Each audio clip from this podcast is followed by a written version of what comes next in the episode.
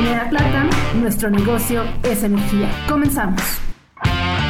Hola a todos, gracias por acompañarnos a esta sesión de podcast de Generac. Y como saben, la industria sin duda alguna requiere de respaldo de energía y algunas con características muy particulares de acuerdo al tipo de aplicación, que puede ser desde industrias del sector salud, oil and gas, retail, banca, hotelería, centros de datos y muchas más. En esta ocasión hablaremos del respaldo de energía de emisión crítica y para ello nos acompaña el ingeniero Jesús Campos, Product Manager de Generac Latam. Gracias por acompañarnos, Jesús. Hola, ¿qué tal? Gracias por la invitación. Podríamos comenzar a hablar un poquito sobre la definición de edificios de emisión crítica. Bueno, la, definición de edificios de emisión crítica la vamos a encontrar en varios sitios de Internet. Eh, básicamente el consenso general es aquellos edificios en donde el respaldo de energía, y en algunos de ellos que ni siquiera lo consideran respaldo, sino lo consideran como su, su, fuente de energía principal, requieren de ciertas especificaciones para cumplir con un grado de seguridad a la hora de respaldar la falla de la red pública pues más alto. Esto debido a, que las fallas pueden no simplemente ser unas fallas básicas donde pierdes la energía y, y no pasa nada más que un par de horas tal vez producción se detiene, sino donde esas esas fallas de energía nos pueden llegar a provocar pérdidas de varios millones de dólares y sobre todo lo más importante hasta pérdidas de vida humana. Entonces estos edificios de emisión crítica el consenso general es que son edificios evidentemente los, los primeros los más importantes son los hospitales todo lo que es atención médica sin importar el tamaño pueden ser se pueden definir desde pequeñas clínicas hasta grandes hospitales eh, centros de hospitales estos nuevos complejos que se están haciendo alrededor de Latinoamérica con varios hospitales en una sola área obviamente data centers. Otro tipo de edificio importante aquí de mencionar, pues son los, los aeropuertos, donde también se piden especificaciones un poco más estrictas. Y para terminar, pues también lo que son las bases militares. Y olvidaba también el tema de plantas de tratamiento de agua, que dependiendo del nivel de criticidad que le den las empresas, o en muchos casos, hablando de, plantas de, de tratamiento de agua, las ciudades, que son las que se encargan de, manejar los sistemas de agua eh, de sus zonas, pues ellos son los que definen este nivel de criticidad. Entonces, no hay una definición estándar que alguien nos dé. Incluso puede haber otro tipo de edificios que no sean de ninguno de estas verticales, donde el cliente dice, bueno, lo quiero tratar como misión crítica y entonces tenemos que poner más atención en lo que son las especificaciones. Aquí el tema es qué tanto quiero yo evitar las consecuencias de la falla insisto, si esas consecuencias son pérdidas de millones de dólares o inclusive pérdidas de vida, pues ya entramos a lo que es una, un edificio de emisión crítica, ¿no? O, a la definición de lo que deberíamos de tratar como un edificio de emisión crítica. ¿Y cómo afecta la operación de un edificio de emisión crítica la selección o especificación del sistema de generación de energía? Bueno, pues, pues ese es el tema. En realidad, los grupos generadores, los grupos electrógenos que manejamos en todo tipo de industria, pues prácticamente son los mismos, se componen de los mismos tres componentes principales, o, cuatro si, si agregamos la caseta.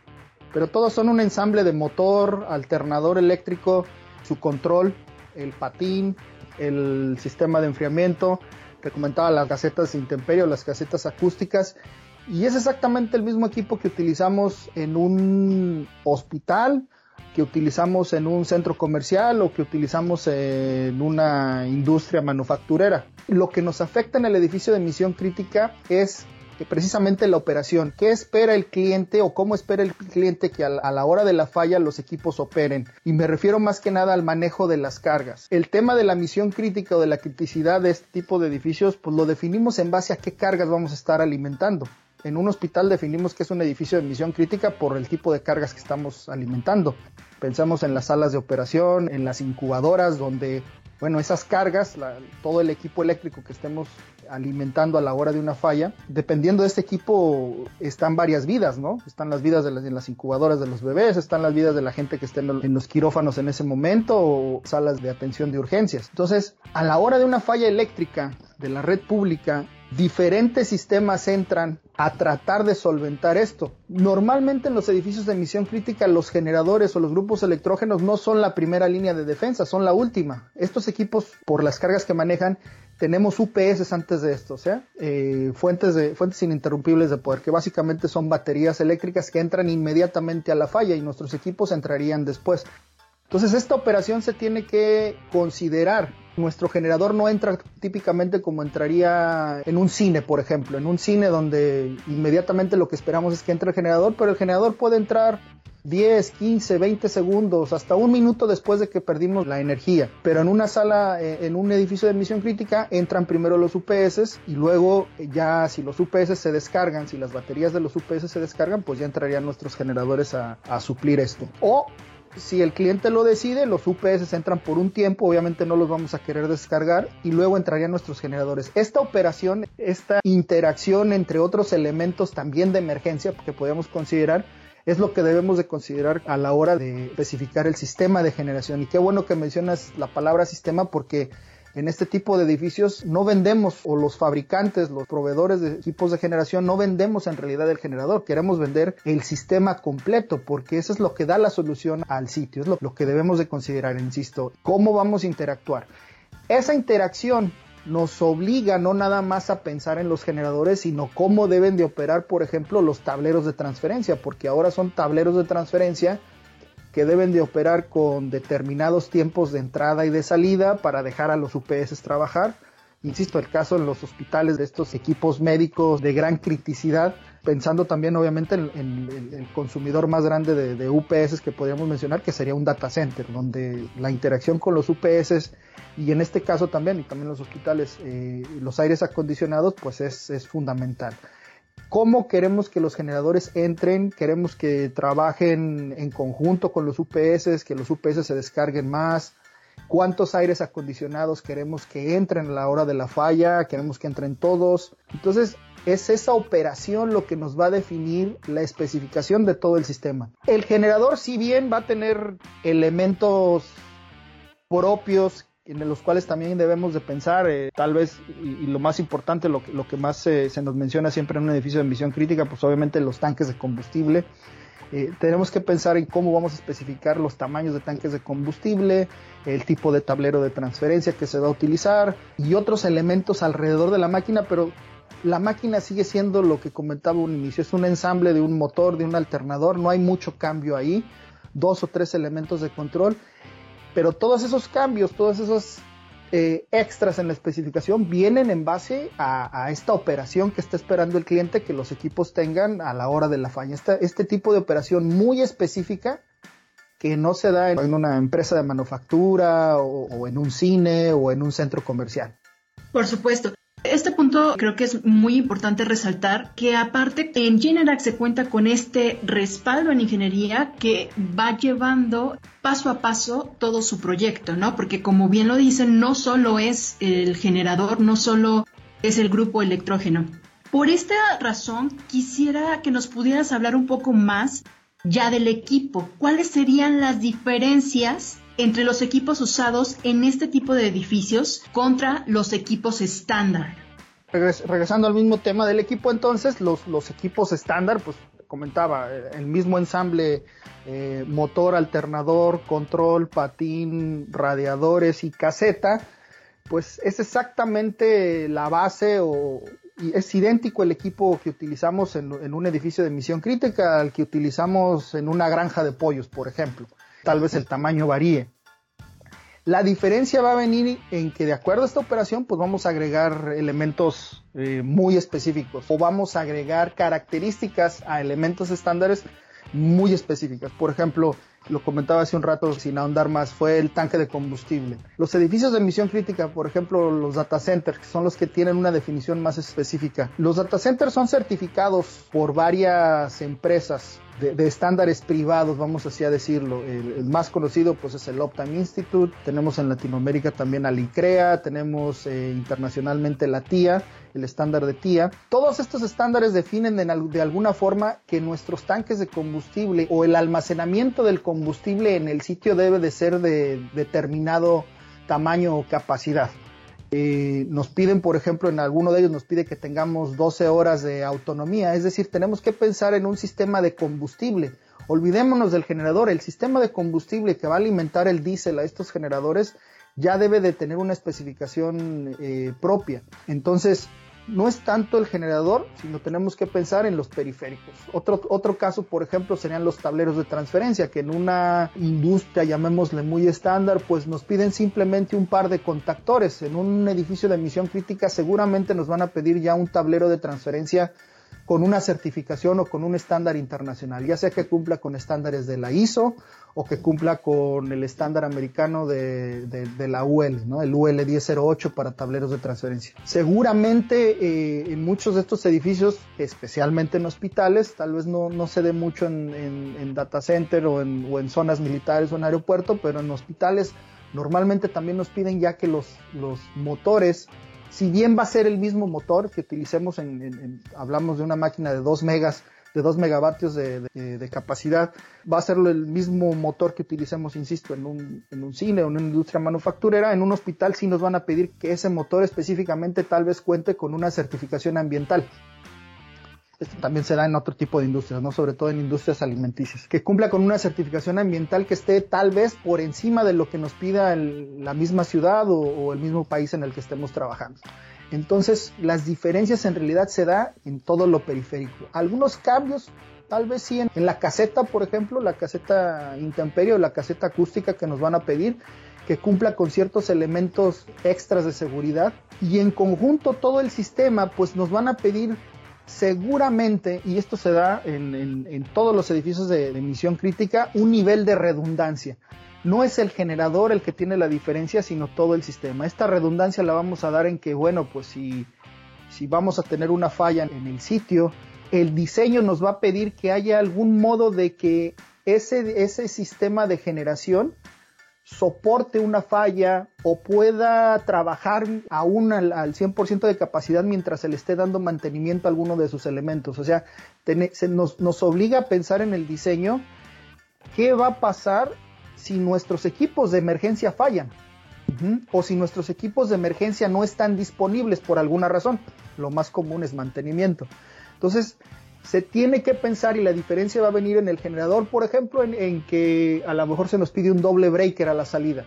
Eh, o en el sistema completo, en el, sistema de sincronización donde juntamos varias máquinas, varios generadores, nos van a pedir que tengamos una doble salida eh, de alimentación eléctrica hacia las cargas, para mientras damos mantenimiento en uno, eh, por el otro lado del, del sistema podamos alimentar todas las cargas. Insisto, más que diferencias entre los generadores, son las diferencias eh, o los extras que tenemos que considerar en el, en el diseño de todo el sistema.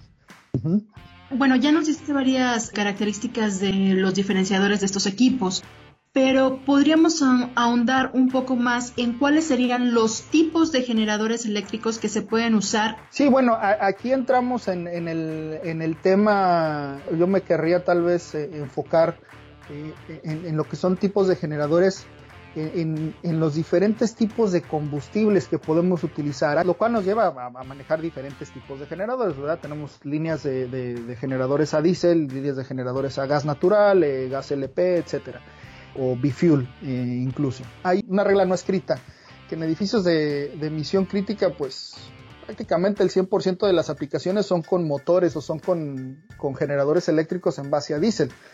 Y esto se da por el tema del que hablaba hace un rato, el, almacenamiento del combustible. Eh, muchos de los estándares certificadores nos piden que, sobre todo en data centers, nos piden que el propio usuario sea responsable del suministro del combustible y para esto pues lo que a lo que llegan estos estándares es a pedirnos un contenedor, un tanque de combustible de dimensiones ya considerables tan solo hablando de las 12 horas de, autonomía que nos piden en algunos, en algunos sitios, en algunos data centers, por ejemplo. Y esto nos lleva casi siempre a pensar que en edificios de emisión crítica tenemos que trabajar con diésel específicamente.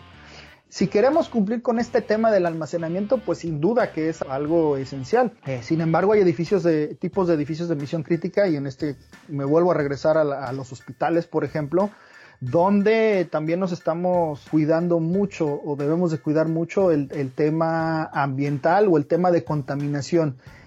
No me voy a ir al tema verde en este caso, no es tanto por cumplir con estándares ambientales de la ciudad, eh, por cumplir por estándares de tener, de tener un edificio que cumpla con LEED, eh, un edificio verde, eh, más que nada por, peligrosidad, llamémosle así, de los humos negros que, se nos pueden quedar en algún momento, en alguna falla de algún sistema de, escape, se nos podrían quedar en un hospital eh, o, en, alguna de las áreas de un hospital, lo cual puede ser bastante grave. Entonces, si tratamos nosotros de fomentar el uso de equipos a gas natural, tal, al menos en hospitales que tienen las capacidades para hacerlo y que tienen una, una línea de alimentación de gas natural, yo creo que es la diferencia en donde sí podemos ofertar o podemos meter en el diseño generadores de gas natural. Generadores de gas natural que son tan buenos en su operación durante una emergencia como un generador diésel. También existía hace algunos años la idea de que los generadores eh, de gas eran generadores muy lentos, que no resistían cambios de carga,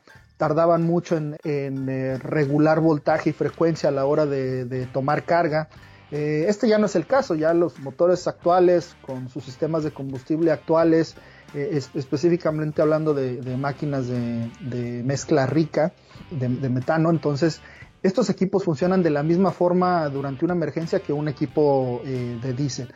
Entonces podemos utilizar ya sea gas natural, ya sea equipos de diésel sin ningún problema en instalaciones de emisión crítica, siempre y cuando no tengamos la restricción en, la especificación de tener que cumplir con un tanque de almacenamiento en el sitio. Las líneas de gas natural eh, actualmente alrededor de Latinoamérica habemos varios países donde ya se tiene bastante experiencia en este manejo, ya se tienen varios años, eh, muchos años ya manejando líneas de gas natural eh, y su suministro es, se puede decir en algunos casos, 99% hablando de 6 Sigma, 99.9999% seguros. Y esto es lo que se busca al final de cuentas en, un edificio de emisión crítica, tener la seguridad. El diésel nos lo da, nos da esa seguridad sabiendo que tenemos el tanque de almacenamiento ahí mismo en, el sitio.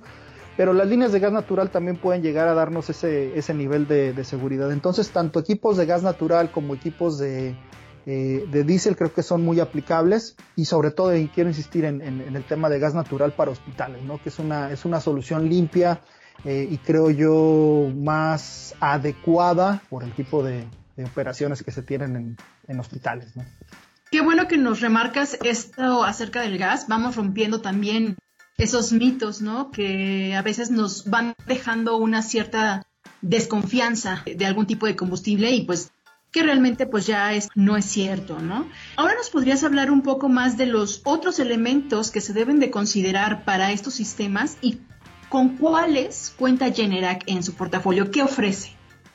Bueno, pues en, lo que es el sistema de, generación de emergencia, llamémoslo así, para edificios de emisión crítica, pues evidentemente que tenemos la, línea completa en generadores a diésel, ¿sí? Eh, desde 5 kilowatts hasta 3.2 eh, megavatios para poder entregar en una sola máquina. Esto, esto en diésel, en gas natural tenemos las máquinas igual, desde 5 kilowatts hasta 1 mega, ya ahora que, podemos entregar con, nuestro equipo más grande, hasta un megawatt que tenemos, un megavatio que podemos entregar este, con, nuestro equipo más grande de, gas natural.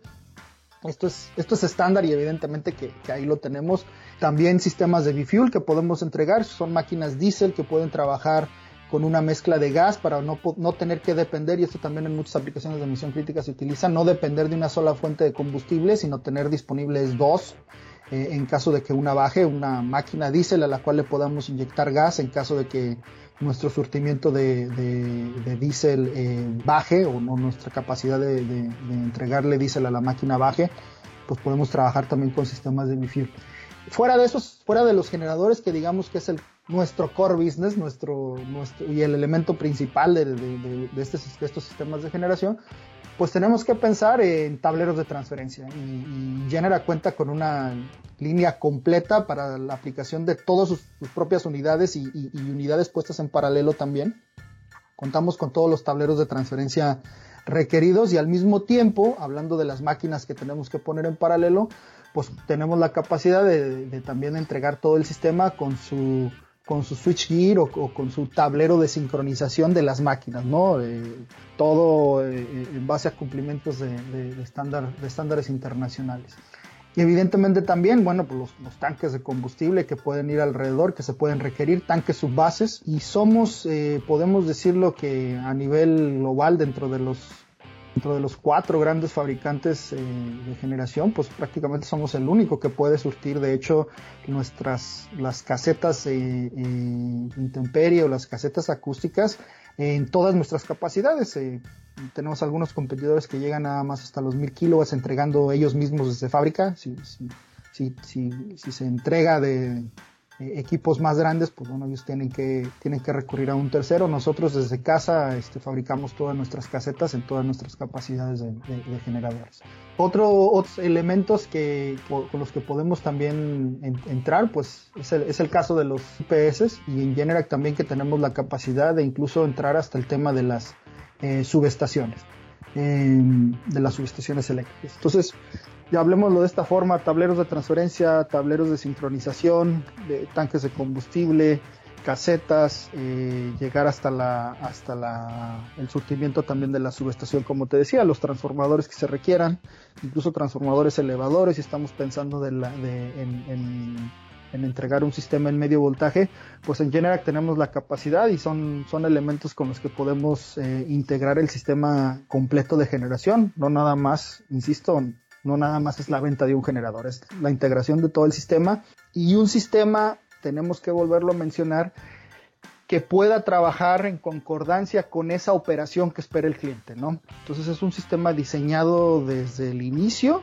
para cumplir con esas necesidades de operación del cliente. Nosotros ponemos por delante la operación, el tipo de cargas que tiene el cliente y en base a eso se hace el diseño de, todo el sistema. Entonces esto, esto, es, esto es lo que queríamos mencionar respecto a estos elementos extras. Muchísimas gracias Jesús. Lamentablemente ya se nos ha terminado el tiempo. Agradecemos que nos hayas acompañado y pues esperamos que esta información les sea de utilidad a todos los que nos están escuchando en este podcast. ¿Algo más que quieras agregar para, terminar? Pues simplemente agradecer de nuevo la oportunidad de, poder participar en este podcast, eh, ponernos a la orden de, de todos nuestros clientes, de los diseñadores, de los consultores, de los eh, constructores en toda Latinoamérica para que nos, nos permitan ayudarles en, lo que sea el diseño, en lo que sea el, pensar este inicio del proyecto de cómo debemos adecuarlo. Eh, para eso estamos y pues nuevamente muchas gracias por la invitación. Muchas gracias a ti Jesús. Recuerden que pueden escribirnos si tienen alguna duda, si quieren eh, alguna eh, consulta, alguna cotización, pueden escribirnos a contacto generac.com y con mucho gusto eh, les atenderemos. Gracias a todos, que tengan un excelente día. Hasta la próxima. Generac Latam, nuestro negocio es energía.